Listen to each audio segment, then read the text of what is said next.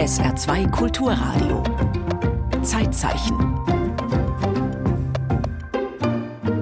Stichtag heute. Zeitzeichen am 29. Februar.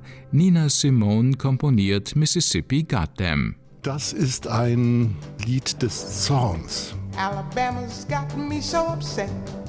Tennessee made me lose my rest. And everybody knows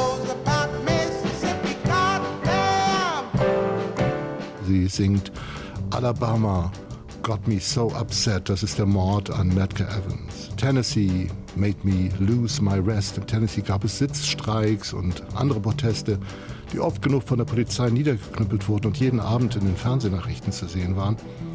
But everybody knows about Mississippi, goddamn. Hound dogs on my trail. School children sitting in jail. Black cat crossed my path. I think every day's gonna be my last. Eigentlich sind sie hier nichts anderes jetzt als jetzt reicht's. Jetzt reicht's mir, jetzt reicht's uns allen. Lord have mercy on this land of mine. We all gonna get it in due time. I don't belong here, I don't belong there. I've even stopped believing in. Wir haben zu lange gelitten, das ganze Land geht zugrunde. Ich vertraue hier niemandem mehr. Don't tell me, I'll tell you. Me and my people just about do. I've been there, so I know. Keep on saying, go slow. Und ab da war sie dann eine politische Sängerin. I'll tell you what freedom is to me. No fear. I mean, really, no fear. No Fear. Keine Angst zu haben und das in den 1960er Jahren in den Südstaaten der USA. Lynchmorde an Schwarzen, Massenverhaftungen, Hunde, die auf Demonstranten gehetzt werden, Kinder, die mit Wasserwerfern von den Straßen gespritzt werden, Bomben, Prügel, Gewalt, der man sich nicht entziehen kann. Widerstand wird zur Pflicht. Und es gibt viele Menschen in der schwarzen Community, die sagen, auch Künstlerinnen und Künstler müssen sich zu Worte melden, Wolfram Knauer, Musikwissenschaftler. müssen ihre Kunst einsetzen, um sich gegen den Rassismus im Land zu positionieren. Nina Simone hält sich noch raus. Sie arbeitet an ihrer Karriere als Künstlerin, ist informiert, aber nicht involviert, gibt am gleichen Tag, als Martin Luther King im April 63 mal wieder verhaftet wird, ihr erstes Konzert in der Carnegie Hall. Und eine Freundin, Theaterautorin, rief sie an, statt ihr zu gratulieren zu diesen Carnegie Hall Konzerten, und das ist ja der Höhepunkt für jede klassische Musikerin, sagte diese Freundin immer nur, Nina, was machst du eigentlich für die Bewegung? Wie unterstützt du uns? Wie unterstützt du Martin Luther King? I love you. Porgy,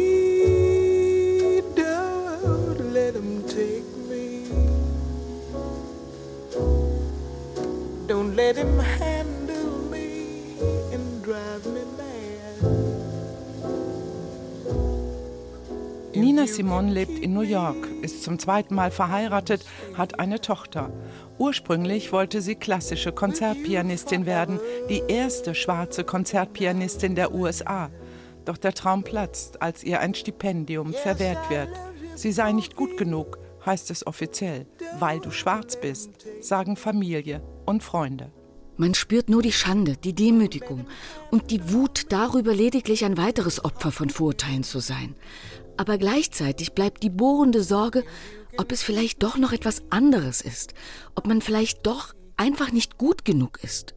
An diesem Punkt hätte ihre musikalische Karriere zu Ende sein können, bevor sie begann. Ich war fertig mit der Musik, schreibt sie in ihrer Autobiografie, aber offenbar die Musik nicht mit ihr. Sie rafft sich auf, fasst wieder Selbstvertrauen, nimmt Privatstunden, verdient sich das Geld dafür als Klavierbegleitung einer Gesangslehrerin, später dann als Pianistin und Sängerin in einer Bar, dazwischen Auftritte in anderen Clubs und anderen Städten. 1959 wird ihre erste Schallplatte veröffentlicht. A Good New Talent Here heißt es im Billboard Review. I left a note on his dresser and my old wedding ring. with these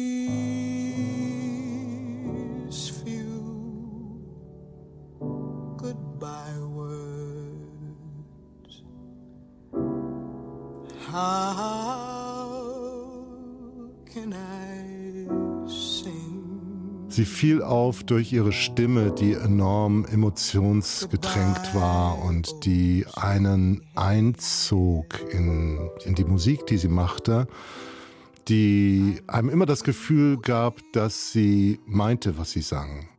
Meine Einstellung zu Auftritten war die einer klassisch ausgebildeten Musikerin. Wenn man spielt, richtet man die Konzentration auf die Musik, weil sie vollen Respekt verdient, und ein Publikum sollte still sitzen und ruhig sein. Wenn mich ein Publikum nicht respektiert, beleidigt es meine Musik und dann mache ich nicht weiter. Denn wenn die Leute nicht zuhören wollen, will ich nicht spielen. Sie war ungeduldig und sie wollte sich nicht über den Tisch ziehen lassen. Sie sagte, was sie meinte. Und das sagte sie durchaus mit sehr deutlichen Worten und jedem gegenüber ihren Veranstaltern, den Journalisten, mit denen sie sprach. I need a cigarette. You're making me hot. Can I have a light, please? aber durchaus auch ihrem Publikum. Also wenn die Leute nicht still waren, während sie Musik machte, dann konnte sie doch sehr, sehr deutlich sagen, dass sie sich das anders vorstellte. Sie ist dann einfach runtergegangen von der Bühne, hat gewartet, bis die Leute ruhig sind.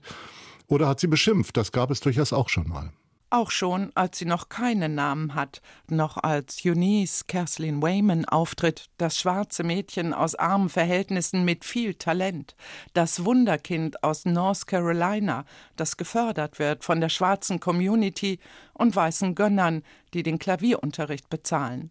Sie ist dankbar und fleißig, mit acht gibt sie das erste öffentliche Konzert, spürt die Erwartungen, die an sie gestellt werden, und mehr und mehr auch den Rassismus, der sie umgibt.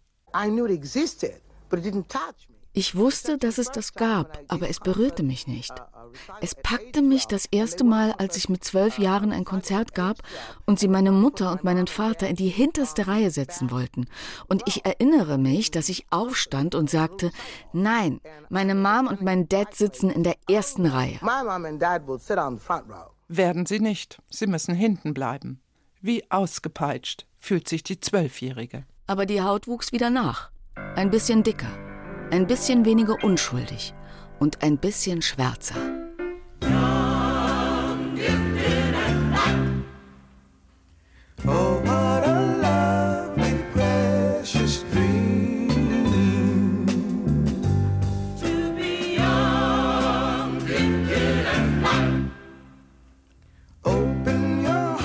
Ich hoffe, dass der Tag kommt, an dem ich mehr Liebeslieder singen kann.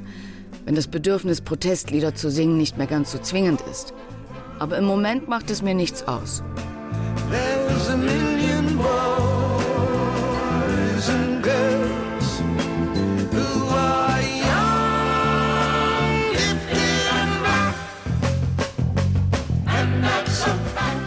Man glaubt ihr den Text, man glaubt ihr, dass sie das in dem Augenblick, in dem sie ihn singt, fühlt.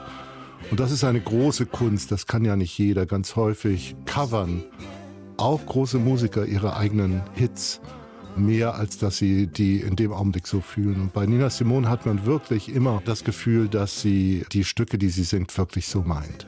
Mit 30 wird Nina Simone zur Protestsängerin. Die Meldungen aus dem Süden der USA rütteln sie auf. Da ist die Ermordung des schwarzen Menschenrechtsaktivisten Medgar Evers durch einen weißen Rassisten und wenige Wochen später das Bombenattentat des Ku Klux Klan auf eine Kirche, bei dem vier afroamerikanische Mädchen sterben. Nina Simone wird später erzählen, dass sie nach dieser Nachricht in die Garage ging um eine Waffe zusammenzubauen. Nina, du verstehst doch überhaupt nichts vom Töten. Du hast doch nur die Musik, sagt ihr Mann. Andy hatte recht. Mit dem Töten kannte ich mich nicht aus, aber in der Musik kannte ich mich aus. Ich setzte mich ans Klavier. Eine Stunde später verließ ich die Wohnung mit den Noten zu Mississippi Goddam in der Hand. Picket lines, school boycotts, they try to say it's a communist plot. All I want is equality for my sister, my brother, my people and me. Im Februar 1964 singt sie das Lied zum ersten Mal live in einem Club in New York. Es wird stürmisch gefeiert und im März dann in der Carnegie Hall vor einem weitgehend weißen Publikum. Und in Amsterdam und Paris und Stockholm, Hamburg, Montreux und überall elektrisiert es. Das Faszinierende an diesem Lied ist ja, dass es nicht nur ihre Community, die Black Community in den Vereinigten Staaten aufrütteln sollte und aufrüttelte, sondern jeden im Publikum, schwarz oder weiß. Und das erlebt man auch bei Live-Konzerten. Es gibt so einige Mitschnitte auch aus Europa, wo man das Gefühl hat, egal wer da im Publikum sitzt, während dieses Songs, insbesondere während diesen Songs, wird jeder im Publikum Mitglied der Black Community in Amerika. Sagt Wolfram Knauer, langjähriger Leiter des Jazz-Instituts in Darmstadt.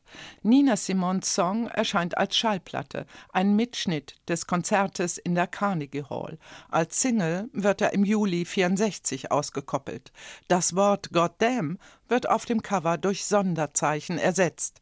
Im Süden der USA boykottieren Händler den Vertrieb. Das Lied sei Gotteslästerung, sagen sie, und schicken ganze Kisten mit zerbrochenen Scheiben zurück. Es läutet für sie, für Nina Simone, eine Zeit ein, in der ihr auch klar ist, dass sie mit der Musik, die sie macht, eine Art Waffe hat. Und das Faszinierende ist, dass diese Protestsongs von den Plattenfirmen wahrscheinlich nicht angefasst worden wären, aber sie waren erfolgreich. Also irgendwie passte jetzt alles. Sie konnte Teil der Bewegung sein, sie konnte ihre Meinung äußern, sie konnte politisch sein. Und das Ganze verkaufte auch noch Platten. Ich war stolz auf das, was ich machte. Und ich war stolz, Teil einer Bewegung zu sein, die die Geschichte der USA veränderte. Es gab der Arbeit für meinen Lebensunterhalt so viel mehr Sinn, weil ich meine Arbeit vor mir und der Welt rechtfertigen konnte. Can't you see it? Can't you feel it? It's all in the air. I can't stand the pressure much longer. Der Kampf um die Bürgerrechte, die Hoffnung auf eine schwarze Revolution treiben Nina Simon fortan an. Sie ist schwarz und stolz darauf. Das merkte man, sobald sie die Bühne betrat, an ihrem Auftreten, an ihrer Kleidung, an ihrem Bühnenverhalten, an der Art und Weise, wie sie mit dem Publikum kommunizierte. Das war von vornherein klar. Sie war Teil einer Community und sie war stolz darauf. Und reibt sich auf. Anfangs ist sie noch eine Verfechterin des gewaltlosen Widerstandes, später befürwortet sie durchaus auch den bewaffneten Kampf gegen die Ungerechtigkeit, und noch später ist sie desillusioniert und müde, sieht nur noch verpasste Chancen. Die Zeiten, als die Revolution greifbar nahe schien, waren endgültig vorbei. Die übriggebliebenen zogen sich in den Schutz von Gemeinden und in Universitätsjobs zurück. Ich fühlte mich betrogen, zum Teil von unseren eigenen Führern, vor allem aber vom weißen Amerika.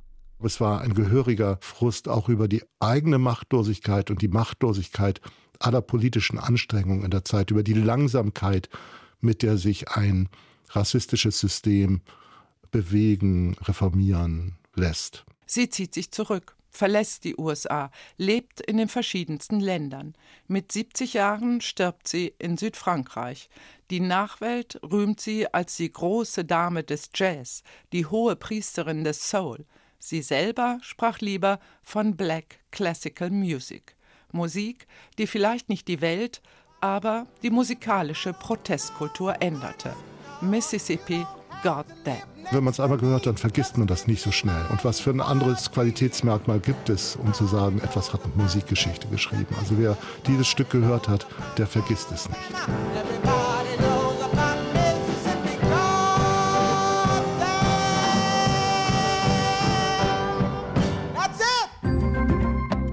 Im Zeitzeichen erinnerten Veronika Bock und Ulrich Biermann an Nina Simone, die im Februar 1964 den Song Mississippi Goddamn komponierte. Zeitzeichen morgen die Ankunft der Sixtinischen Madonna in Dresden.